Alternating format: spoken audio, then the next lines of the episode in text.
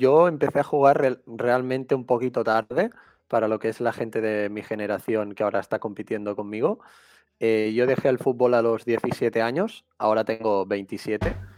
Y, me enganchó mucho de este deporte el hecho de que algunos de mis primeros entrenadores eh, me hablaran de, no, es que cuando la bola va aquí tendrías que hacer esto.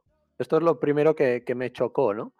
Como si lo plantearan un poquito ajedrez. Recuerdo un curso de Máximo Castellote, Albert Nugueras, gente que de, la época que hablaba del pádel en ese momento, y fue ahí donde se me despertó un poquito las ganas de, quizás de, mejorar más en un deporte que para mí era algo que empezaba. Y nada, eh, este año, a principios de año, con lo del confinamiento en Cataluña, en enero estaban los clubes cerrados y con mi chica, mi novia Aina, me dijo, ¿y por qué no escribes todo esto que me explicas? Y dije, pues va.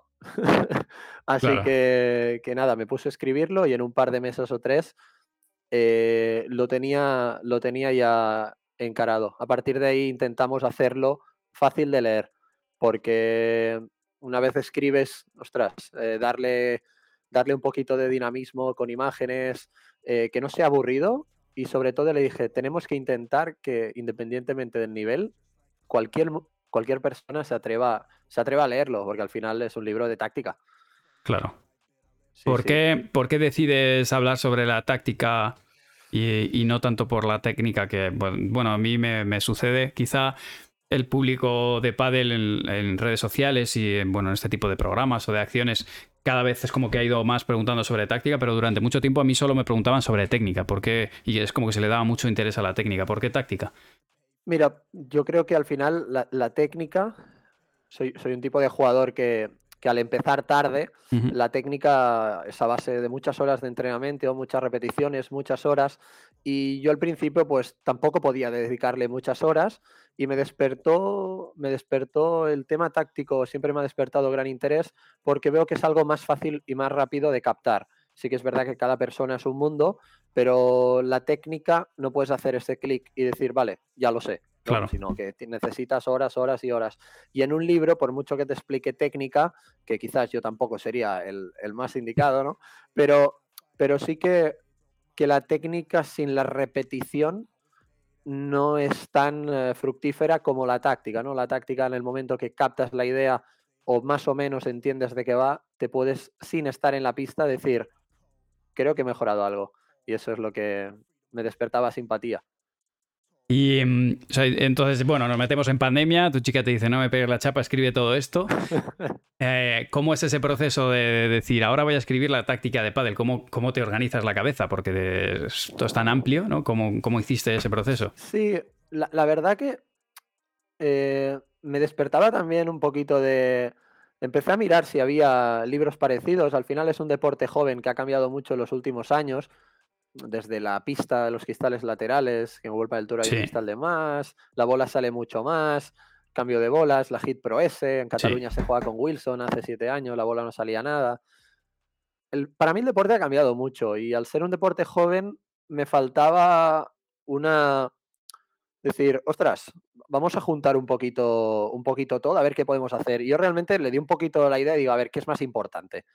Y a ver, eh, todos los que ya llevamos un tiempo jugando, compitiendo, o al final hemos hecho de entrenadores o nos han entrenado, lo que todo el mundo une, ¿no? Por ejemplo, el libro en conceptos generales, pues el, plano, el liftado, el cortado, posiciones en la pista, zona de ataque, zona de defensa. Dije, esto tiene que estar al principio, ¿no? Claro. ¿Qué tiene que estar al final? Bueno, pues detalles que a lo mejor no son tan importantes para la base o que marcan esa diferencia entre un jugador pro o uno que no lo es tanto, pero que no juega nada mal, ¿no?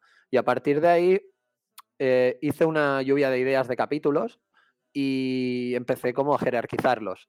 Y a partir de ahí los englobé en capítulos por, por colores. Se lo he intentado hacer muy, muy, muy interactivo, muy dinámico. Para que lo veáis, eh, esta es mi cámara. Tenemos eh, nivel verde, iniciación, nivel azul, eh, según, según, vamos a una iniciación eh, más avanzada, intermedio avanzado y profesional, ¿vale? la mayoría de que sepas que la mayoría de mis seguidores están en el rojo, ¿eh? en, profesional. Están en el rojo. Sí, sí. Si no, no pasan la. Si no, no pueden ver estos directos. O sea que hoy es todo, todo avanzado. Pero bueno, y em, tú ahora mismo eh, sigues compitiendo y dando clases, ambas cosas. Sí, bueno, cada vez he competido un poquito más y he dado algo menos de clases, pero sí, sí que doy clases hace ya bastantes años. Y, realmente me gusta dar clases. Yo es algo que, me gusta. Me gusta enseñar cosas y ver cómo esa persona hace el clic y pum, juega mejor y ves que está contento, juega con gente diferente, gana diferentes partidos. Eso siempre me ha gustado. Pero a nivel de competición sí que lo he basado mucho más aquí en el circuito de Cataluña, en el circuito catalán. Y estos últimos años, al, ir mejorando un poquito más, eh, he, ido he ido pudiendo invertir más en entrenamientos. Eso se me ha notado un poquito quizás en el juego. Y, realmente el circuito catalán hay muchas pruebas, muchísimo, muchísimo buen nivel. Y cuando puedo, pues con, con mi compañero nos escapamos al World del Tour que ahí es otra guerra, otras condiciones, la bola sale mucho más, es otro deporte. Pero bueno, depende de la época del año. Ah, se parece mucho al circuito catalán, depende, ¿no? Sales a Madrid y dices, ostras, sí que sale la bola aquí en Madrid. Pero bueno, e, es, divertido, ¿eh? Yo me, yo me, lo paso bien viajando y conoces mucha gente, pero es entretenido, es entretenido. Y mm, bueno, yo creo que como tú dices, ha sido, quizá, aunque hayas aprendido tarde o hayas empezado a, más tarde de una manera más intensiva, toda la parte de base de, entender el pádel lo tienes, pero yo creo que todos los, que ahora somos entrenadores también hemos tenido unos entrenadores previos que nos han dado como la base. Eh, luego ya quizá cada uno pues construye otras cosas o, le va poniendo, quizá va afinando o lo explica de una manera diferente. Y yo te querría preguntar, bueno, ¿con qué entrenadores has estado? Y sobre todo, eh, ¿qué, te han aportado ellos o qué conceptos te han dado y te los has quedado y qué conceptos quizá los has cogido y, les has puesto algo de tu cosecha. Sí, pues como comento en la página dos o tres antes de empezar, al final comento que yo lo que plasmo en este libro es la suma de muchos conceptos y conocimientos que me han transmitido estos, estos entrenadores y a partir de ahí pues, pues hay cosas que dices, mira, pues para este tipo de jugador, con este físico, con esta genética o con esta mentalidad, quizás en momentos claves se tendría que jugar así o asá. Pero, pero por ejemplo, de los primeros que me marcaron fue Jaume Carreras, que, que ahora mismo está dando clases, pero no compite ya. Eh, fue el primero que, que, me enseñó un poquito, no, mira, Ferran, cuando tienes ángulo tú tienes que jugar a la reja, cuando estás en la T, la bandeja hacia los cristales laterales, ¿no? La bandeja o la víbora, ¿no? Em, empezó un poquito a hablarme de jugar por abajo al revés del otro en defensa, empezó a ordenarme, ¿no? Eh, mm. a decir, no, no, cuando la bola es fácil, para acá.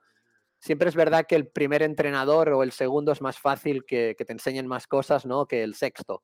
Pero sí que he tenido la suerte que cada año y medio o dos, o mala suerte, en el club que me queda más cerca aquí en Barcelona, que es Padel Indoor Granollers, ha habido una rotación de entrenadores muy buenos. Por ejemplo, Albert Nugueras fue un pilar muy, muy grande eh, además fue compañero mío durante casi dos años aquí en, Granollers, cuando él ya lo dejaba y ahora es director de la federación. Y Pablo Crosetti, que es actual entrenador de, Tapia. Eh, Pablo Aymá, que, sé que os, que os conocéis con el padre de MBA. Y siempre, incluso Xavi Figuls y Noco Gavino, que han sido ayudantes de esta academia, Pablo Aymá, eh, en mi proceso como jugador, todo el mundo me, ha sabido orientar de una manera, por ejemplo, para ir más al grano, ¿no? Albert Nugueras para mí es un gran defensor, eh, súper ordenado, el globo paralelo, Ferran, luego van a jugar bola para el cruzado, el hecho de darle muy importancia si el rival era zurdo o diestro, el hecho de entrarle por el, por el hombro no hábil.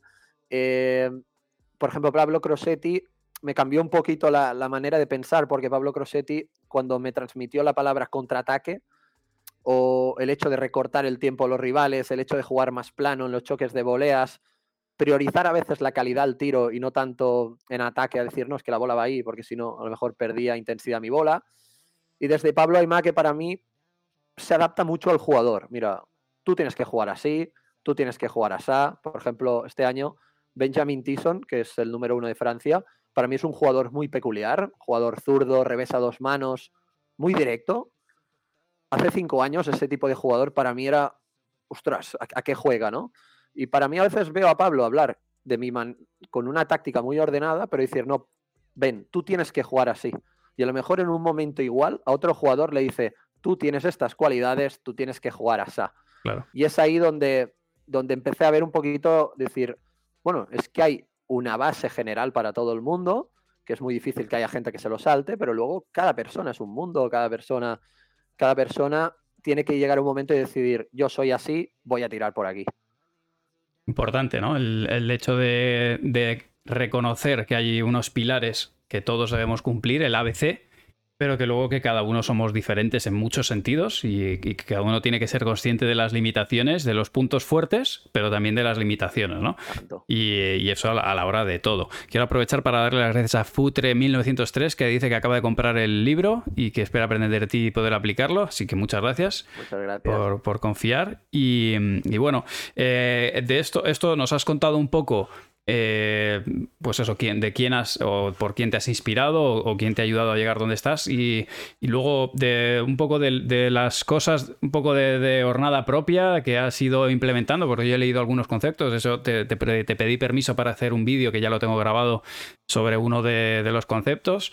Eh, ¿Eso de qué manera eh, surge o cómo surge? Pues mira, sí que es verdad que una cosa no, no comento en el libro, que cuando hablo de los agradecimientos, al final también hay una barbaridad de jugadores que han jugado conmigo o contra mí. Eh, una barbaridad de contenido colgado en las redes sociales, en YouTube, con gente, gracias, gracias por ejemplo al contenido que tú cuelgas, Manu, a, una barbaridad de gente que a veces, mirando y mirando, dices, ostras, esto mm, a lo mejor lo he dicho en broma, pero en, en nivel de competición el que juega raro y esconde los golpes, ojo que por ahí vamos bien, ¿no? Ah, esto es un, detalle un poquito muy frontera, pero sí que con la suma de muchas vivencias, mm, ver muchas cosas, ha habido conceptos que yo al final me los he imaginado, por ejemplo, el semáforo. El semáforo es un tip de que si la bola es verde, roja o naranja, es un tip explicado que se puede explicar en muchas situaciones de la pista y sobre todo en la zona de defensa. A mí siempre me ha hecho más gracia explicarlo con la bandeja, ¿no? Te tiran un globo, ¿qué riesgo tengo que hacer con la bandeja? A mí siempre me ha inspirado más gracia, pero yo lo había escuchado el semáforo con incluso con la defensa, ¿no? Si se me queda roja, si me queda verde, si que me queda naranja. Es decir, hay muchos tips que yo comento que al final los puedes extrapolar a muchas zonas de la pista, como el tip que me comentaste del suma 10. al final hay cosas más generales y cosas que no son tanto, pero sí que a mí creo que lo que es más cosecha propia es si se me permite, es el hecho de, ordenar ideas y tengo algo más claro de decir, mm, esto va antes que esto. ¿sí? Por ejemplo, hay gente que, que sabe muchas cosas, pero a lo mejor cuando juega hace cosas de nivel, está todo el día tirando chiquitas y yendo al choque, ¿no? Y a lo mejor se olvida de que el globo es algo que se tiene que usar, pero como ya sabe usar otras cosas, parece que le es más divertido ganar la red todo el rato con chiquitas y realmente le preguntas, ¿pero tú quieres ganar el partido o estás entrenando? Ah, no, pero ya tengo un nivel superior, el globo ya no se usa, vamos a jugar chiquitas e ir al choque que es algo más, ya me entiendes. Que se lo voy a hacer a Galán, ¿no? Que se lo voy a hacer a Galán y se va para adelante. Bueno, cada nivel tiene lo suyo. También ah, el otro día le hacía broma con una persona y me decía, ostras, tú comentas esto en el nivel intermedio pero en el nivel profesional, ¿cómo puede ser esto? Y yo, bueno, es que puede ser, yo he intentado al final reducirlo todo a un libro y va por niveles y capítulos, pero puede ser que a nivel profesional, a veces alterar la posición o jugar depende qué bola, ellos ya dan por entendido que el nivel de precisión es mucho más alto y exponerse a, yo qué sé, ponerse a media pista ahí lo que están haciendo es que si saben que la van a entrar, están recortando el tiempo al rival, o a lo mejor se colocan aquí para incentivar que no le tiren. Que no todo es oro lo que reluce. O sea, no, no vamos a decir que ahora este jugador lo hace mal. También tiene unas características y unos reflejos que le permiten hacer esto. Vigila tú que estás en nivel intermedio, valorar si tienes sus reflejos. O sea que siempre hay un, bueno, depende. ¿Qué nivel estás? Hay muchos dependes. De hecho, ese es el problema cuando hacemos todos los que creamos contenido. Da igual que sea un, pues eso, un, libro, un vídeo, un curso. Claro, hay tantos dependes que siempre surge la posibilidad de contextualizarlo de otra manera y que no se cumpla. No son leyes universales, ¿no? Como tirar el globo. Si tiras el globo, subes, ¿no? A veces no. oye, y si lo sobrepasas, subes, y si no, no. No, a veces no. Aunque no lo haya pasado, también subo.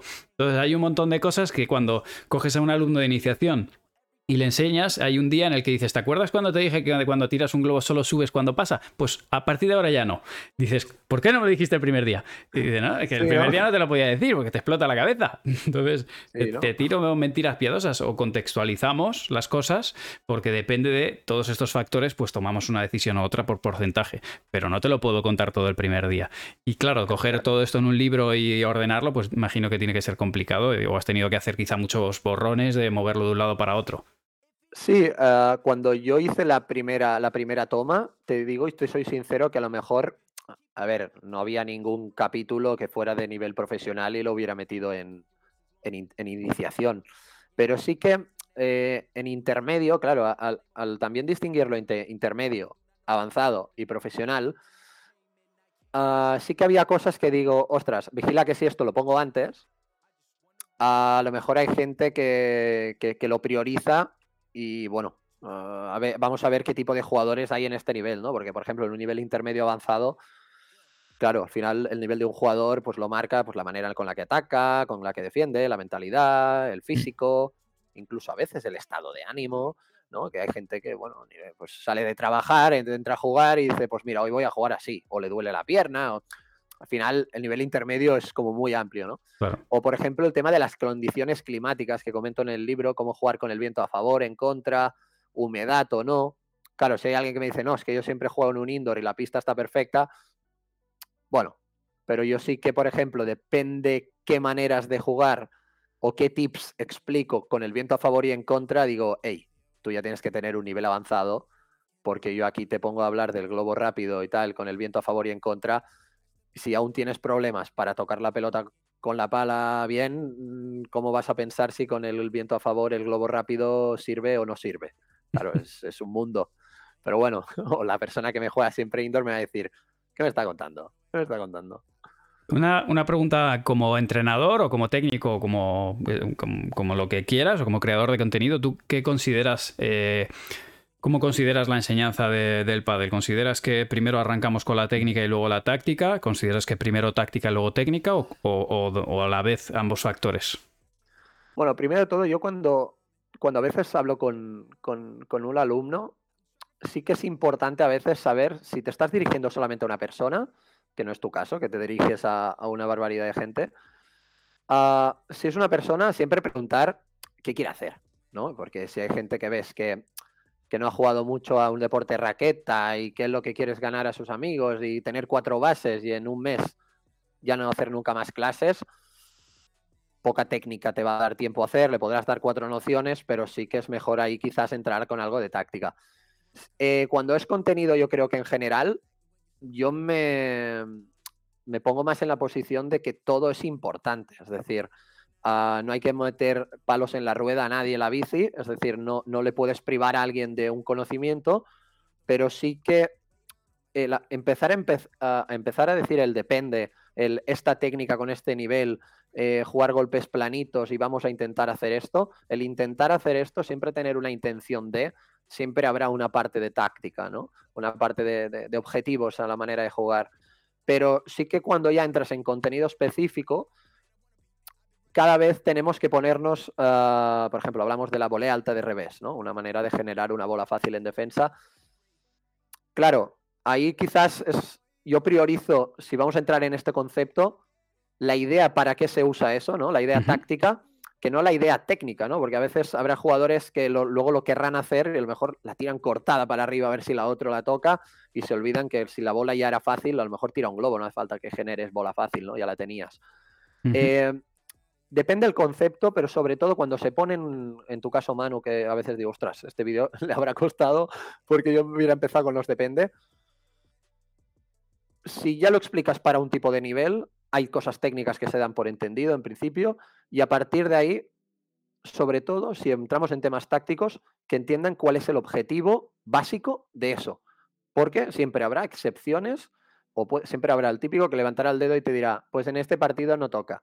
Claro, Claro, como hemos dicho, hay mil partidos, mil jugadores y mil genéticas. Efectivamente. Y eh, por aquí preguntaban, dice, ¿cómo se empieza por la táctica si un jugador empieza de cero? Pues hombre, de cero a, la pelota le dan, ¿no? Pero aún así a veces adaptamos el material. Y con niños, por ejemplo, o, con personas también con discapacidad intelectual o física, en algunos momentos hasta adaptamos tanto el material que desde intentamos el play and stay del primer día ya que, se juegue. Entonces, hay maneras. Eh, es verdad que hay entrenadores que quizá eh, trabajan mucha parte de, técnica, técnica, técnica, técnica, y luego te hacen la táctica. Otros que lo mezclan y otros que van directamente a enseñarte los porqués y te ponen, te enfrentan a una situación y dices, vamos a jugar sin globo. O si este de aquí te gana con la volea de derecha, o si este de enfrente te gana con el remate, te gana dos puntos. Y luego ya cuando dice, vale, ¿y esto por qué ha pasado? y a partir de ahí dice, bueno, pues ahora te voy a enseñar cómo solventar esta situación que te ha pasado seguro con tu vecino que le pega muy fuerte. Y, se arranca desde la técnica, te vas a la, a la, perdón, desde la táctica, desde una necesidad táctica que digas, hostia, ¿cómo gano a este tío? Y ellos dicen, vale, pues mira, se le gana así y para poder poner la pelota donde quieras necesitas tener este recurso que se llama mejor derecha, que se llama eh, chiquita o se llama jugar mejor el globo. Y eso surge, el recurso técnico surge por una necesidad táctica y hay entrenadores que te enseñan la técnica para que luego puedas cumplir eh, o, para después decirte dónde se pone esa pelota o cómo jugarla. Y bueno, eso depende de que no hay una mejor que otra, simplemente depende del tipo de alumno y depende también de, bueno, de, cómo lo entiende el entrenador, pero con ambas eh, se puede conseguir. Eh, yo creo que el momento, eh, para todos los que estáis viendo este directo, que tenemos 300, 300 330 espectadores mirando ahora mismo, que podéis dejar vuestras preguntas de táctica, aprovechad, tenéis a un experto que lo van a explicar. Mientras yo le pregunto por la regla del, del 10, que, que, me gustó y quiero que si es posible la expliques, pues aprovechad para dejar todas esas preguntas que a mí me hacéis, de qué hago, cómo gana mi cuñado. Bueno, pues eh, id dejándolo y, mientras voy hablando contigo. Cuéntanos la regla del 10, eh, cómo, funciona, por favor. Vale, la regla del 10 es un tip, pongamos un, paradigma para, para, tener en cuenta qué riesgo tendremos que tomar con la siguiente bola. ¿Sí? Para explicarlo rápidamente, eh, se trata de que la bola que recibimos valoremos del 0 al 10 la dificultad con la que la recibimos. Es decir, si un rival me tira una bola agresiva a mí, en principio le daremos una calificación de 8, 9 o 10. ¿Vale? Si el rival me tira una bola muy fácil, la podremos calificar pues del 0 al 4. ¿Vale? Pues siempre que estemos por debajo del 5, en principio será fácil. Siempre que estemos por encima del 6, serán bolas difíciles. A partir de ahí, la regla 10 significa que la calificación que le hemos dado al recibirla con las, con las intenciones que nosotros le queremos dar, es decir, si yo quiero jugar una bola con intención de 9, es que yo querré hacer daño. Si yo quiero jugar una bola de 1, que simplemente estoy rezando en que entre, por favor, que la bola que he recibido es muy difícil, ¿no? Pues la regla 10 significa que la suma de la calificación con la que recibo,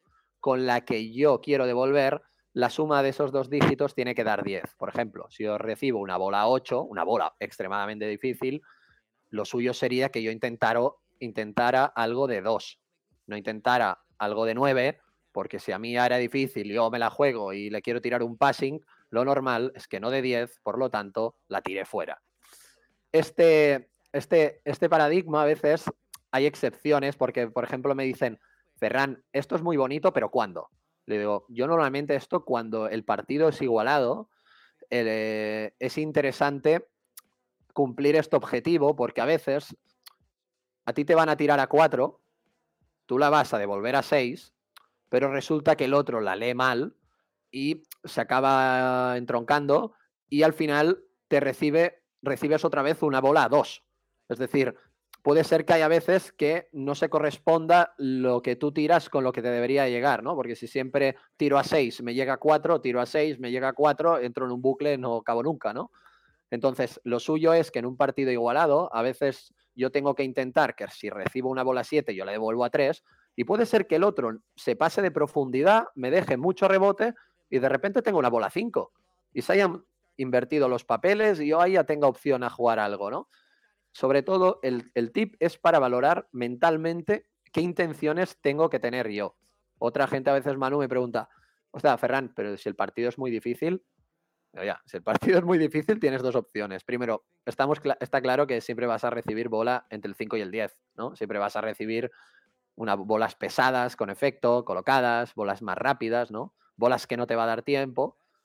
pero tú tienes que intentar cumplir una media y decir, vale, este jugador normalmente me va a jugar así.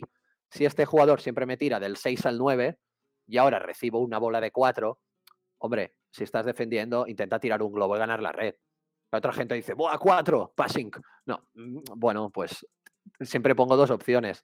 Si, el si los otros rivales son, mucho son muy superiores a ti, siempre vas a recibir bolas del 6 al 10. Lo normal es que pierdas. No hay eh, secreto. Esta es pregunta interesante. Contra rivales que son mejores, la, el resumen, Manu, ¿aseguro o me la juego? Eh, ¿Salgo a ganarlos o salgo a meter todas las pelotas que vengan? Claro, yo ahí lo que les explico a veces a mis alumnos es, eh, si los dos rivales, los dos son mejores que tú y tu compañero, si ganáis, me explicas cómo. Pero yo siempre, yo siempre les comento que lo que tienen que intentar hacer es, si pierden, haber hecho el máximo posible y como más juegos mejor y cuanto más, haya durado el partido, seguro que han aprendido más. Tienes dos opciones, intentar cumplir esta regla, que un poquito estás como estar ahí a la expectativa de que hacen los mejores, que por eso te van a ganar, y a lo mejor perder 6-3, 6-3, ¿no? Haber jugado una hora de partido y decir, mira, son superiores. La otra es empezar a sumar 20, es decir, yo recibo 9, yo la devuelvo a 23. Haré el punto del partido, quizás. El otro me va a decir, hostia, chaval, qué bien lo has hecho ahora. Pero vamos 6-0, 5-0, llevamos 25 minutos, te dan la mano y te dicen, caja. Ah, entonces, claro, mm, es muy difícil porque al final el pádel son muchos puntos. Si te lo jugaras a un punto, te diría, bueno, pues mira, si te toca cara, pues los has ganado. ¿no? O como en fútbol, ¿no? Si no la metes en la portería, pues podemos quedar 0-0. Pero aquí cada vez estamos disparando y quien la tira fuera es punto para el otro. Ese, concepto, ese concepto me gustó, que lo explicas en el libro. Dices, en el ah. fútbol tú, tiras a portería y si no la metes no pasa nada. Se sigue jugando, pero no te metes un gol a ti mismo. Pero es que en pádel, cuando tú no la invocas, es como si el otro te la invocara en, tu portería. Claro, yo que vengo del fútbol, Mm, claro, yo me imagino, ¿no? Eh, yo que jugaba más o menos bien al fútbol, si tú no eras el Messi del equipo, si había un contraataque muy claro y había superioridad numérica, tú no chutabas de fuera al área, porque si no el entrenador cogía y te cambiaba. ¿Sí? Era tal cual, cogía y te cambiaba en menores. Si tocaba, si erais tres contra dos. Entonces, claro, yo me imagino aquí en Padel una persona que aún no ha ganado la red, tiene una bola de 8, ¿no? Una bola difícil, una bola en el semáforo en rojo, lo que tú quieras, y dispara y la tira fuera. Claro, su compañero dice, ¿pero qué haces? Porque claro, es que es punto para el otro, ¿no? O lo mismo en baloncesto. Si tú tiras un triple y no lo metes, imagínate que fueran tres puntos para el otro. Aquí nadie tira triples. O, la metemos de mate o nadie tira triples. A no ser que sea muy bueno. Pero claro, siempre está a ver qué rol tienes en la pareja también, que esto en pádel pues a veces hay estas asimetrías que hacen que uno pueda tirar más del carro o jugársela más que otro. Pero claro, al final es un deporte de dos. Si uno de los dos ve que el otro hace la guerra por su cuenta, normalmente mm, esa pareja no va, no va a durar mucho si el partido tiene algo de lógica. Eso, eso que decimos de jugar a lo mismo, ¿no? De, que dicen es que estos dos no juegan a lo mismo. Claro, si cada uno hace. Si, si uno tira y el otro tira más para ver si compensa, pues se, se van no, a pero pasárselo bien, si los dos saben a lo que van, sí. a lo mejor unas risas se echan, ¿eh? O sea que hay que diferenciar también competir con el... No, si este partido no me importa. Bueno, a lo mejor a tu compañero sí, sí ¿eh? efectivamente. ¿Se lo has preguntado? Te voy a tirar una que es, muy graciosa y muy típica. La hace Chencho M. Dice: ¿Cómo jugar contra dos tíos que no suben a la red? Los típicos tenistas, los que se te quedan atrás, que se pueden quedar atrás, o, peor aún, se pueden quedar atrás tirando globos, que, casi es peor. Sí, yo, yo a veces. Este caso es muy, muy divertido a nivel de iniciación porque dan por entendido que el estar mal colocado ah, posicionalmente, es decir, si una persona debería haber ganado la red, ¿cómo puede ser que esté abajo?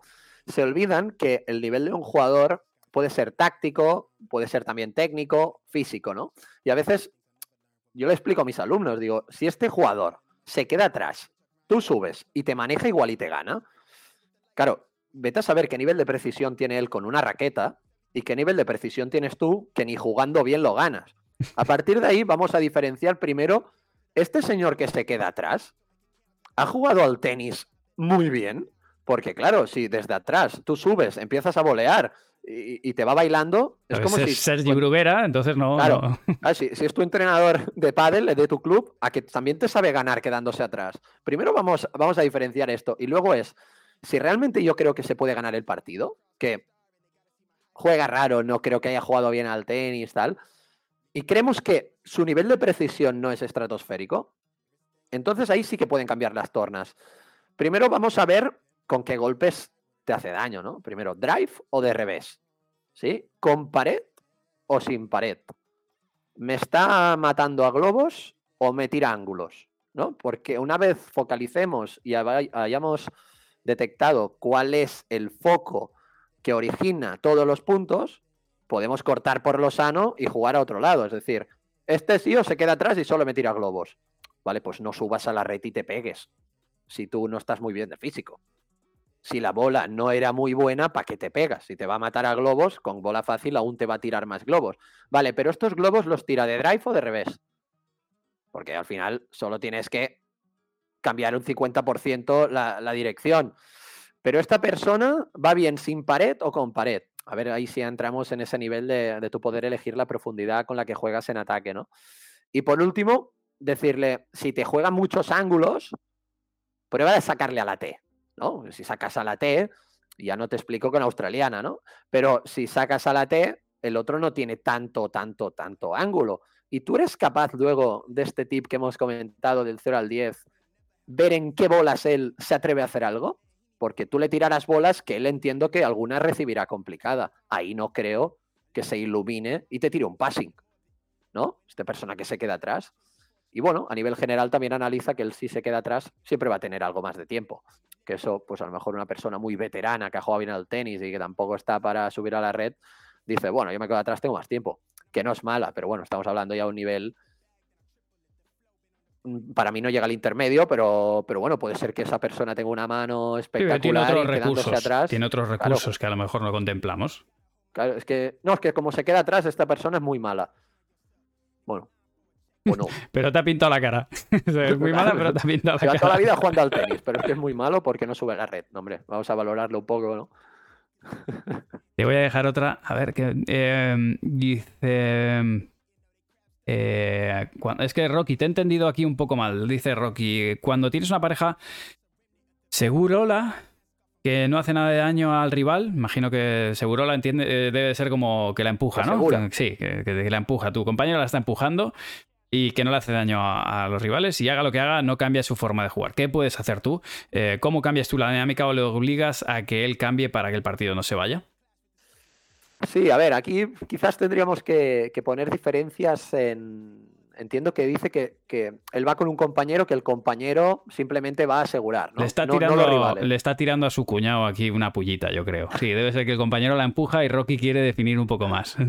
o sea, bueno, Rocky es buen nombre para definir. sí, exacto. no, pero yo ahí lo que, lo que le puedo intentar ayudar es, primero vamos a, a diferenciar si estamos defendiendo o atacando, ¿sí? Porque a veces defender y que el partido vaya lento, pues bueno, no está nada mal. Así que si tú lo que quieres es tener más protagonismo, lo principal, si juega lento, es que juegue paralelo, en mm. principio. Sí que es verdad que si juega lento en paralelo, pues bueno, el otro también podría tirar en paralelo. Pero en este libro sí que lo comento, que es la importancia de jugar paralelo o cruzado, que a nivel profesional hay, se puede matizar más, ¿no? Desde el 1 al 5 con los cristales de fondo. Pero jugar paralelo, en principio en defensa, incentiva que el rival acabe jugando cruzado porque tiene más ángulo y tiene más metros. A partir de ahí, si le dices a tu compi que juegue globos paralelos, vas a empezar a, tú coger protagonismo. Del mismo modo que en ataque, si este Rocky es diestro y juega en la, zona del revés, lo va a tener más fácil porque si juega en la derecha y es diestro, lo va a tener muy complicado para meterse. No va a haber una, no, va a tocar pelota. volea alta de revés va a tocar, como mucho, cuando se meta. sí. Mira, me dicen por aquí, eh, yo no sé si este eh, debe ser amigo tuyo, dice Colom 131, eh, Manu, bueno, primero, gracias por el Prime, porque se ha suscrito con Prime. Pídele por favor que hable sobre el factor sorpresa. no, mira, Colom, creo, sí, creo que sé quién es. es un entrenador, es entrenador de pádel y es alumno mío, es un gran chico. Ah, Claro, a él quizás ya le explico cosas de que ya solamente estaríamos ya en la parte final del libro, ¿no? Coger cosas de avanzado, profesional, además él le encanta... del rojo profesional aquí. Sí, a él le encanta eh, los detalles esos que, que, ay, he ganado por esto, ¿no? Y a lo mejor luego ha, fallado el resto, ¿no? No, pero eh, es, es, lo que comenta del factor sorpresa. Yo, por ejemplo, a él, a veces le explico que, por ejemplo, en la jugada de tirar el globo y subir a bloquear la bandeja del rival, yo le comentaba un día que hay muchos factores que incentivan que esta jugada pueda, pueda surgir muchas veces, ¿no? Por ejemplo, tirar el globo a la T, Manu. Ya sabes que si yo tiro el globo a la T y subo a bloquear la bandeja del rival, el otro no es tan probable que me esquive jugando a las rejas, ¿no? A ver si tiro el globo muy cruzado, como me jueguen liftado a la reja, chao. Las, las, eh, las, que tengo yo con las peloteras que tengo yo con eso. Pero, jugadores profesionales, no, no, pero mira, yo la engancho ahí. Pero ¿cómo que la enganchas ahí? Mira, mira, tírame cinco pelotitas. Y sí, hoy la metes. Pero es que cuando te estés jugando el tiebreak de que ahora vamos a ver si la metes ahí, cachondo. Vamos. No, y, por ejemplo, igual que el globo lateo, el hecho de tener tiempo, que a veces hay gente que está con el culo en el cristal, me tira el globo rápido a la T y se va al bloqueo, digo, vamos aquí a calmarnos le hablaba del factor sorpresa y le hablaba del factor sorpresa teniendo en cuenta que hay para mí, para mí, ¿eh? dos, subcapítulos que forman muy, muy contundentemente de, de este apartado. ¿no? Por ejemplo, yo decía, eh, Jordi, se llama Jordi, si tú tiras el globo y lo haces cada vez, el factor sorpresa te va a ir disminuyendo y el otro te va a ver. Es decir, tú empiezas el partido 0-0, haces la jugada y te sale bien o mal. El problema es que tú creas un precedente. En principio, si el otro sabe jugar un poquito al pádel y no va pensando en, ah, mira, me ha subido, qué divertido. Ah, mira, me ha subido otra vez. Ah, mira, me ha subido otra vez. Al final, a la tercera, o te tira un bolón, un bolón quiere decir una bola muy fuerte, o te, o te cambia el paralelo y adiós. Entonces tu jugadita, pues no te ha servido de nada. En cambio, yo le decía que, por ejemplo, el factor sorpresa, tú no lo estás usando en todo el partido, esta jugada, vas 4-4, punto de oro, el otro no se lo espera porque no lo has hecho en todo el rato, si tú tiras un globo a la T y tú subes a bloquear, y ahora pongo el matiz, y subes tarde, por ejemplo con un globo alto, subes tarde, cuando el compañero le ha dicho nada, nada, nada, nada, suben, ¿vale? Ahí lo haces, ahí el factor sorpresa es extremo. ¿Por qué? Porque el otro no se lo espera, no le has hecho esta jugada en todo el rato, y a lo mejor el marcador es adverso o a lo mejor el marcador está apretado, es un punto de oro y esa te sí, salva. O, a lo mejor, a lo mejor incluso viene de fallar una bandeja, no porque tú hayas subido y dices, ¡buah! Ha fallado una bandeja. Y a esta persona le entran normalmente dudas. Tú le vuelves a tirar un globo a la T y no le has subido y en la punta anterior ha fallado una bandeja, tienes muchos números que esa persona no juegue la bandeja a quemarla. Eso sí, elígeme bien el globo, porque claro, justo lo haces con el factor sorpresa y el globo casi la pueden sacar por cuatro. A ver, mm, vamos, vamos otra vez a decir que el globo era bueno, que tenías tiempo, ¿vale? Y cada jugador es un mundo. Es que están tirando todo el rato al paralelo y yo soy el que no toca la bola y quiero subir. Bueno, ahí ni factor sorpresa ni nada, no te van a tirar.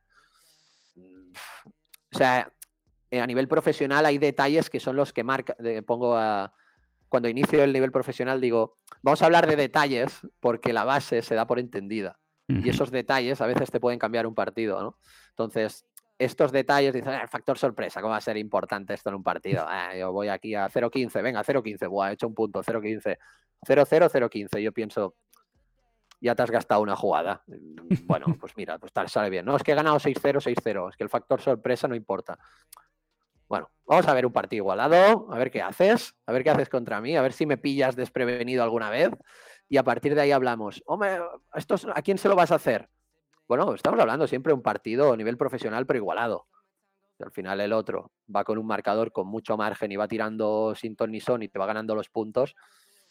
Ahí, pues bueno, si haces el factor sorpresa, pues mejor, pero volvemos a repetir. Partido igualado, estos, estos parámetros son muy importantes. Estoy de acuerdo. Y, bueno, esta es la riqueza un poco que hace que a la gente le guste tanto el pádel, porque con, toda esta parte táctica, tú realmente te puedes enfrentar contra gente que a lo mejor a nivel técnico, como tú dices, han recibido más horas de pelota, pelota, pelota, pelota, tiene una técnica más conseguida, pero llegas tú ahí, y esto es algo que veo mucho con jugadores de fútbol, se retiran del fútbol, empiezan a jugar al pádel y tú los ves y técnicamente eh, son casi te diría que son horribles, pero a nivel táctico y a, nivel de competición lo hacen muy bien y son súper competitivos. Pero tú le ves y dices, qué mal juega. Hay gente que dice, mira qué mal juega fulano, mira, mira, qué mal juega. Sí, métete en la pista con él, que ya verás que te va a hacer un 8. Entonces es, interesante porque te consiguen, te, motiva porque eres capaz de ganar a gente que lleva horas y horas pegando pelotas dentro de una pista de pádel.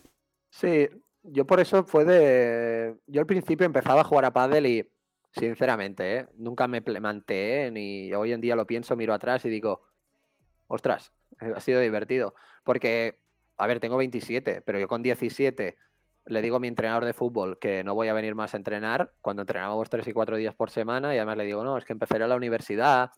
Para mí ya era, bueno, cambias la vida, te haces grande, jugarás con los amigos. Y al final ves que vas mejorando y dices, hasta que llega un día y dices, hey, pues de los torneos de aquí de la zona, pues, tía, los, los gano. A ver, a ver esto de la federación, a ver, a ver, a ver qué se cuece aquí en la federación.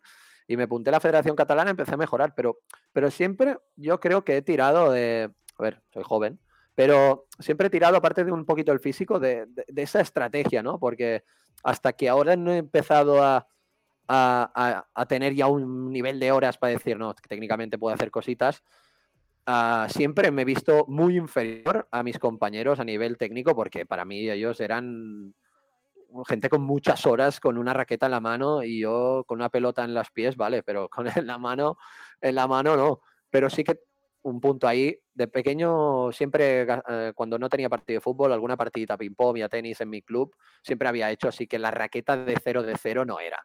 Entonces eso también me ha ayudado, porque no, no, es, no es que mira, de Ferran no ha jugado en la vida con una raqueta en la mano, no. Yo a tenis más o menos a nivel amateur, pero pasaba pelotas. O sea, algo de psicomotricidad con una raqueta había tenido, que esto también me ha ayudado a nivel de ping-pong. Pues todo, todo con lo que es una pala siempre suma, ¿no? Totalmente, se nota. Eh, dicen, te tiro, más preguntas, esta, me hace gracia, eh, de Avaloncio 17, porque es quizá un paradigma que va cambiando conforme van pasando los años y van entrando distintos jugadores en eh, un poco en, el top 10, ¿no? Y dicen, eh, a Baloncio 17 dice, ¿cuáles son las principales funciones del jugador de derecha? Vale, a partir de ahí el jugador de derecha ha, evolucionado, ha evolucionado la, derecha clásica a la derecha actual, con lo que hoy en día se puede rematar mucho más, se juega mucho más en indoor, Ah, hay muchos más cambios de bolas. La Hit Pro S no tiene nada que ver, aunque ahora parece que no rebota tanto, pero ah, no tiene nada que ver con una bola Wilson de antaño. Cuando salieron las Vision ya eso ya era parecía que la bola salía mucho en Padel Pro Tour. Pero sí que si lo tenemos que resumir en algo, primero yo preguntaría si este jugador de derecha es zurdo o diestro. Pero sí que normalmente ese jugador de derecha, sea zurdo o diestro, delante va a tener en principio el 80% de los partidos al que mejor ataca. Es decir, cuando estamos defendiendo y yo soy un jugador de derecha, es muy probable que el de adelante siempre sea el que ataque bien de la pareja rival. A excepción de que esa pareja rival también haya un zurdo y ese jugador de revés, pues más, más que nada seguro que será sólido. Pero normalmente el jugador de derecha delante tiene una persona aparentemente peligrosa, ya sea con el remate, ya sea con la volea o con los liftados a la reja. ¿Sí? O generalmente es el mejor de la pareja a nivel más de más amateur, más, a nivel de club. Entonces, una cosa que no se dice mucho, pero que le doy mucho valor, es que el jugador de derecha tiene la, función para mí de fijar al jugador de revés. Es decir, delante, eso creo que ya es el 100%, bueno, 99% de los partidos, delante vas a tener un jugador diestro. ¿Sí? Si estás defendiendo y juegas a la derecha, adelante normalmente vas a tener un jugador diestro. Dudo que haya dos zurdos juntos. Eso pasó a partir de ahí. 16 o 2016 o 2017 en el nivel profesional y en amateur sí que puede pasar, porque hay alguno que no se entera de eso, pero, pero pasa Pero si ya estamos a partir de un nivel intermedio, vamos dando cosas por sentado, o no ser que juegas contra Beluati y Gadea de la época, que jugaron juntos, adelante vas a tener un jugador diestro, que normalmente va a ser el que, el que ataque bien, y fijarlo significa pasar de tanto en tanto por su volea de revés. A veces hago bromas a mis alumnos con una persona que toca la batería y le digo que cuando van tocando, que la cuarta, que tocan un poquito el plato, que le toquen la volea de revés, más que nada por fijarlo, es como unos deberes. Así lo que consigues es que este jugador de revés no te pase por el medio y cuando tú quieras pasar por el medio o tirar globos por el medio, hayas fijado a ese jugador delante tuyo y vaya tarde. Porque una cosa tendrás que, pensar que cuando tú estás en defensa y eres el jugador de derecha, en principio la pareja rival está basculada, ¿no? El jugador cruzado a ti está tapando el centro y el jugador delante tuyo está en paralelo, más o menos. Entonces, si tú tiras la bola al centro y tú has fijado previamente a tu jugador de delante, veremos si hay un zurdo. Si hay un zurdo, pues mira, mm, no va a ser tan efectivo. Pero si hay dos diestros, que es lo normal hoy en día, que la gente es muy típico que encuentres dos diestros jugando en contra, porque la mayoría de gente es diestra, el, dile el problema que van a tener esa pareja rival, teniendo al bueno fijado y tú tirando por el medio, que si lo pensamos, el que está cruzado también es diestro y que por el medio le va a entrar la bola por el revés, el desorden que puedes causar ahí es fundamental. Por lo tanto, yo diría que en la derecha es un jugador que tiene que defender bien, tiene que saber lo que hace en defensa, porque delante tiene al killer. Y fijarlo es una de los deberes que nunca se dice. Está claro que, bueno, tirar bien los globos, defender bien, tal. Ok. ¿Sí? Luego en ataque, mm, en principio vas bien acompañado, ¿no? Si yo juego en la derecha, significa que el de mi compañero es el killer. A partir de ahí intenta minimizar los errores. Y mm, sí que es verdad que si tú con los años vas adquiriendo más tiros, elige bien cuál es tu tiro para definir. Pero en principio las bolas no es tan fácil que la bola te entre por el hombro hábil, entonces a nivel de psicomotricidad un poquito y a nivel de líneas no es tan fácil atacar, pero si al final tú te especializas y tienes una gran pegada o una gran volea de revés, o eres muy habilidoso con cualquier volea, o sea, Juan y Mieres con, las voleas, o, eres un jugador que se engancha en la red y, y tiene, tiene cositas como para sacarla, pues tú ya te vas a ir creando a tu medida, pero primero de todo intenta no fallar tanto. No sé si me he ido de la pregunta. Porque no, no, no, está, está, está, perfecto. Eh, está perfecto. Yo creo que es verdad que está, bueno, esa es, es, un poco como el tópico de que el jugador de derecha es el jugador que prepara el punto para que defina el de revés y, hay, y creo que en cierta manera sigue siendo así siempre y cuando son dos diestros. Es verdad que entradas en el circuito de gente como Lebron, eh, bueno, Sancho está ahí, ahí, ¿no? Pero, pero un, sí, un Lebron realmente es un jugador de derecha con mucha definición y que te hace cositas, mm, pues tiene una volea de revés que se mueve muy rápido, ataca muy bien la posición, se mueve para atrás y le pega, hace, hace de todo. Pero creo que es clave, efectivamente, como dices, el hecho de, fijar bien a tu, a tu rival que tienes enfrente, que es el que mayor capacidad de destrucción tiene por el centro, que tiene además en la derecha, y que todo el tiempo buscan esa pelota para quitarle la volea, eh, la volea alta de revés al compañero, de hecho. Correcto. Entonces, eso es importante. Y luego la volea de revés, clave en paralelo también. Eso, muchos de los jugadores, por ejemplo, Uri, Uri Botello, muchos jugadores de, Drive, que esa volea de revés paralela ahí, que, le entra al jugador de revés ahí, que no sabe si es bote pronto. sí que hace mucho daño claro, esa, esa es clave también porque no solamente ataca, sino que además deriva el juego para, tu para que por tu espalda, como Drive, te entre el animal a pegarle, ¿no? Entonces genera genera definición. Sí, yo, yo lo único que, he visto un poquito con los años es que parecía que cuando tú entrenabas a una pareja de diestros, al jugador de revés se le incentivaba un poquito a trabajar el movimiento de kick para jugar a las rejas mm. y eso evoluciona en el remate por tres. Y parecía que el jugador de derecha tenía que ir con la mano abierta a, tirar bandejas. Y hasta, no está mal el concepto, pero, pero sí que vamos a vigilar en qué épocas tempranas empiezas a enseñar esto, porque lo estás limitando. Hoy en día, mm, si un jugador tiene proyección, aunque juegue en la derecha, tiene que saber liftar, ya juega por jugar paralelo, para jugar víbora, para cambiar direcciones, o simplemente, si el, no sé cómo va a evolucionar en los próximos 5 o 10 años el pádel, pero que lo comento a veces a mis alumnos, si la bola sale mucho y el, la persona físicamente puede pegar bien, hay una manera de jugar al pádel que se llama a nivel profesional pegar o amagar. Es decir, hay mucha gente que hace un poquito de teatro, simplemente el otro tiene que mover la posición porque no sabe si va a pegar fuerte o no. Igual lento, juega reja, juega, empuja por aquí y tal. Hay mucha gente que así vive. No hace falta tirar la bandeja. Eso sí, si la bola sale mucho, si se viene aquí a jugar en invierno en Cataluña, te digo yo que, que, no van a ganar a nadie, ¿no? Pero, pero sí que a lo que se está jugando y si se jugara siempre en zonas de altitud como Madrid y se jugara con el cambio de bolas y tal, y pegar y amagar para mí es, o, hacer teatro con las preparaciones, eh, a nivel profesional es algo que está dando mucho de sí, porque no hace falta que la calidad en el tiro que, al final sale sea tan, tan, tan, tan precisa si estás todo el rato escondiendo las posiciones. Como Sanio y en los últimos meses Dineno, para mí, lo ha hecho, ha hecho un pequeño cambio ahí con el tema de, de parece que, que, va, que, va, que va a pegar algo de más y realmente crea unas dudas. Capra lo hacía mucho, bueno, Lebron es un experto, Galán también.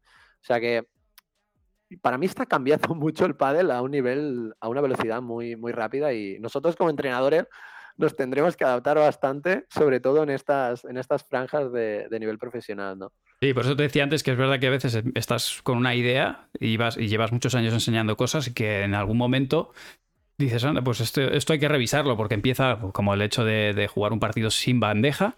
Es que hay partidos que se juegan sin bandeja y no, te no, consideras hacer una bandeja salvo bueno, cuando, cuando si, te tiran un globo muy, muy complicado, que, saltas por encima de tu compañero y no tienes opción, bueno, pues tiras una bandeja. Pero si tú tienes posibilidad de meterte debajo de la pelota, y esto es importante para todos los que estáis ahí, que hay gente que dice eh, lo del amago para para que eh, tu amago cuele le tienes que haber pegado al menos una pelota, porque si no te cree nadie cuando amagas, cuando, cuando haces teatro no te cree nadie, el amago mm, no, sirve, de nada, le, regalas así, la empujadilla.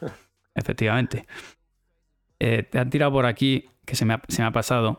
Te dice Ede, te dice, Ferran, ¿hay alguna explicación de por qué empezaste jugando la final absoluta con sudadera? Te anda un poco de caña con esto. Es una manía, pensaba que no está permitido a nivel profesional. por aquí están diciendo, se jugó en Mataró.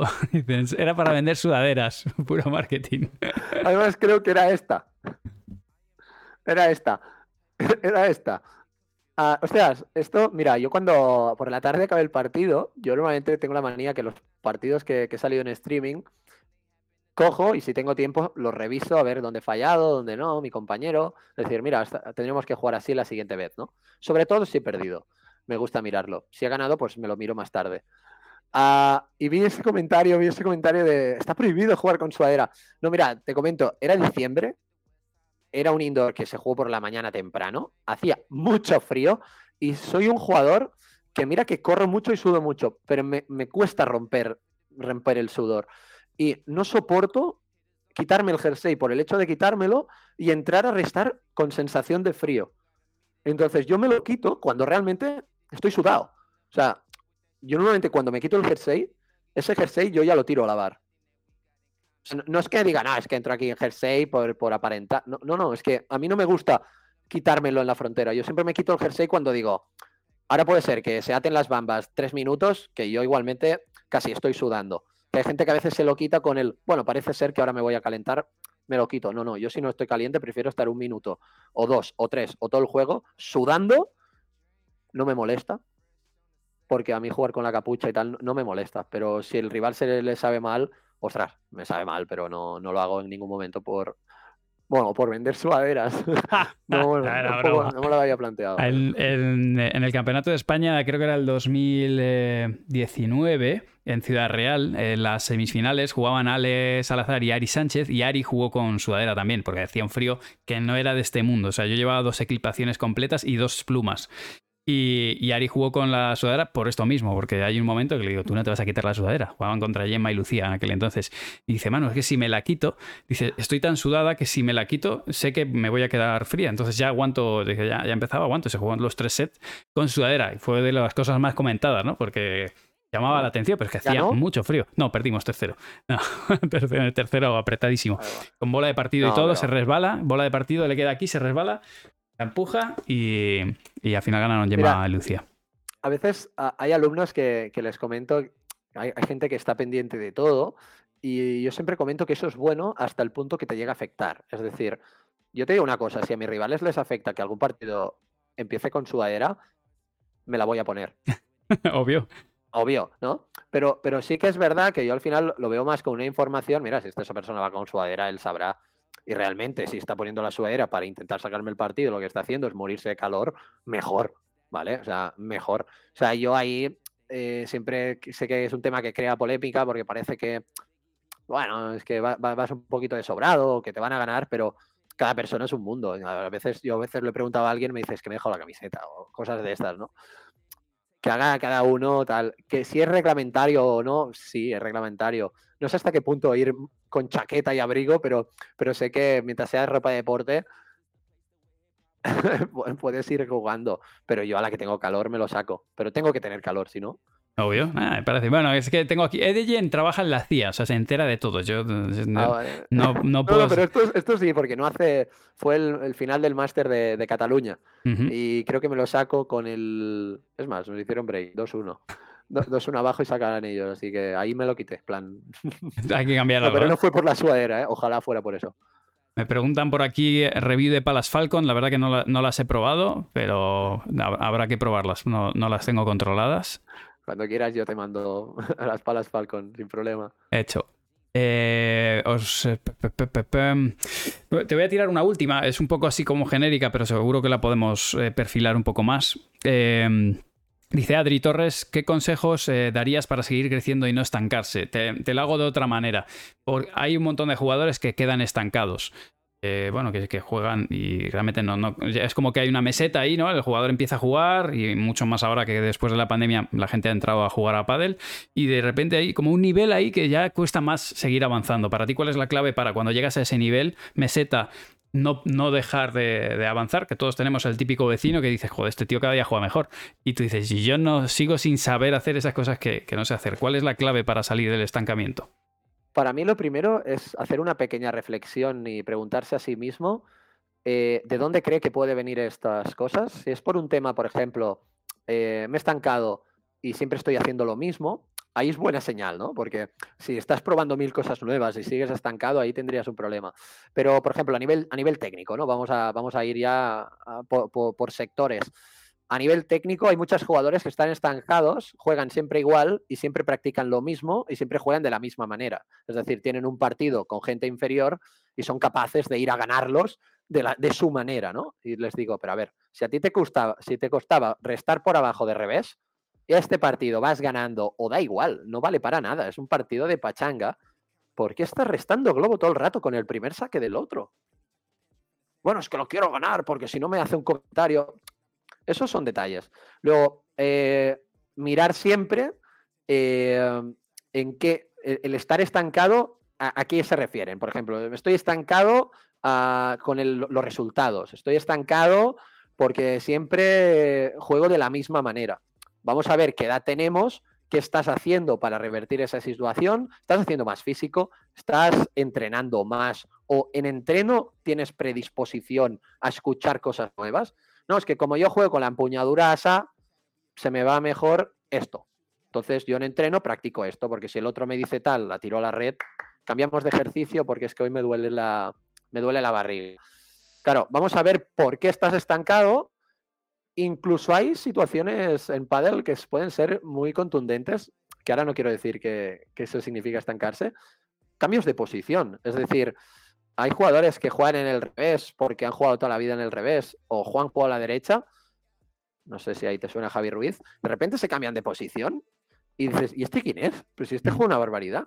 Por ejemplo, este año Roger Arumi, que es mi compañero actual, ha jugado toda la vida de revés, se pasa en la derecha conmigo y yo pensé, pero, pero, pero si tú juegas como si hubieras jugado toda la vida, que es verdad que hay cosas que tal, pero, pero claro, hay a veces hacer lo mismo en otra zona o, cambiar de zona y de repente, ostras, pues esto no se me da mal. Mira, si lo practico un poquito y ese chip emocional que hace que digas, ostras, hay algo que entrenar, puede que salgas de ese pequeño bache y nada, necesitas un pequeño empujón para simplemente salir. Y eso puede ser tema técnico, tema emocional, tema de entreno, tema físico, tema de dieta, puede ser de mil cosas este estancamiento, pero lo primero para mí es, párate, empieza a pensar, pide ayuda, si no, un entrenador, que a lo mejor tu entrenador no te lo ha dicho en la vida, pero es que tú deberías de jugar en la derecha. o al revés, o al revés, ¿no? Hay, algunos que, que, es como que le duele un poco que le digas eso, ¿no? Pero es que estás para jugar a la derecha, como si fuera ¿Estás llamando malo. en el patio del cole y me ponen de portero. no, ¿qué pasa? Ahora sí que es verdad que si hay dos diestros, jugar en la derecha, si no te tiran, es más aburrido, sobre todo a nivel de club, que la gente va a pasártelo bien y a veces indirectamente el otro no te tira bolas estás jugando en la derecha, encima eres diestro, la bola la T tampoco es tuya, y encima vas con un tío que te las quita, ¿no? Y al final dices, bueno, que yo he salido de faena, quería pasármelo bien, que, ¿qué está pasando, no? Ahí estoy estancado. No, bueno, ahí dile, ay, ¿por qué no rompemos la australiana? Que a ti se te da bien sacar sin australiana. Mira, con la tontería ya estás jugando 50% de los saques en el otro lado. Qué gran favor les hizo Lebron y Galán cuando empezaron a jugar sin australiana, ¿eh? Que hicieron ahí un gran favor. A ver qué opinas, a ver qué opinas. Vamos a, ahora te voy a hacer yo una pregunta a ti, ¿vale? Eh, yo, por ejemplo, he empezado a escribir los secretos del Paddle 2, ¿vale? Eh, pero ahí ya me pongo avanzado, profesional todo el rato. Y a veces, eh, cuando hay dos diestros, siempre comento que cuando se sacan australiana, no es lo mismo sacar australiana al jugador de revés que sacar australiana al jugador de derecha, porque por un tema de no hacer falta con el saque, si por ejemplo Lebron, que es el que juega en la derecha, ¿no? saca con 0-15 o 15-0, es decir, saca de la izquierda hacia la derecha, ya parte de un metro y medio, aproximadamente un metro más alejado de la zona T. Eso implica que australiana ya va a tener que hacer más metros. En cambio, cuando saca Galán, casi tiene ya el pie izquierdo en la T. Y a nivel de competición, ese metro puede hacer que tú te atrevas a sacar más firme o tengas que sacar más táctico, más a la T o casi globeado, que no, es globeado, pero, pero algo más lento, ¿no? Para llegar a la red, hacer el split ah, con tiempo y tal. Entonces, mi pregunta es, Ah, independientemente de que Lebron Galán, Galán ha jugado en la derecha tiempo en las previas, Lebron ha jugado de revés con Alemandi, incluso ha jugado toda la vida de revés. Ah, tú harías, por ejemplo, ¿no? Eh, tenemos el mismo nivel. Saca Lebron, ¿no? Que, en principio puede ser que pierda algo de firmeza su saque al ser australiana, ¿no? O imagínate si Sanio subiera a jugar de revés, ¿no? Que seguro que sabe una barbaridad. Tú fallas el primer saque, o sea, es decir, le dices, Galán, ponte, ponte en la derecha que yo voy a meter presión con el primero y así no, no perdemos iniciativa. Pero tú fallas el primer saque y ya sabes que con el segundo, el mundo del pádel, ya la psicología cambia, porque con el segundo saque vas más a que no te hagan daño que no intentar buscar petróleo. Tú ahí volverías a, romper la australiana porque ya te han visto, es decir, ya has hecho el primer saque, encima has fallado y ostras, ojo que voy a empezar con segundo saque y encima vamos a jugar en zonas no del todo naturales y el otro ya lo está viendo venir. Quitando el hecho de romper dinámicas. ¿eh? Hostia, me he lesionado, vamos a cambiar la australiana. No, sino para un momento específico, ¿no? ese punto de oro que está sacando Lebron y va a Tapia y dice, a mí a mí, que sacarás australiana y el saque verás la liada. O, ostras, rompen la australiana. Porque a veces con el punto de oro incluso es el restador que elige. Entonces, vamos a elegir la australiana, ¿no? Si los dos restamos igual de bien, hay muchos dependes, hay muchos pros, estamos en nivel profesional, pero, ostras, a mí a veces esto me, ha dado que pensar y no sé hasta qué punto el nivel emocional es más que el eficiente con la calidad de la bola el primer saque. O sea, hay, hay combinaciones que se pueden hacer ¿eh? y se pueden hacer cosas chulas, lo que pasa es que luego hay que hacerlas y sobre todo hay que tener entereza por si te sale mal, porque imagínate que es eso, ¿no? Saco el primer servicio, la quemo, eh, y imagínate eso, un, un, Lebron que tiene que sacar, la quema en el primero y le sale el segundo.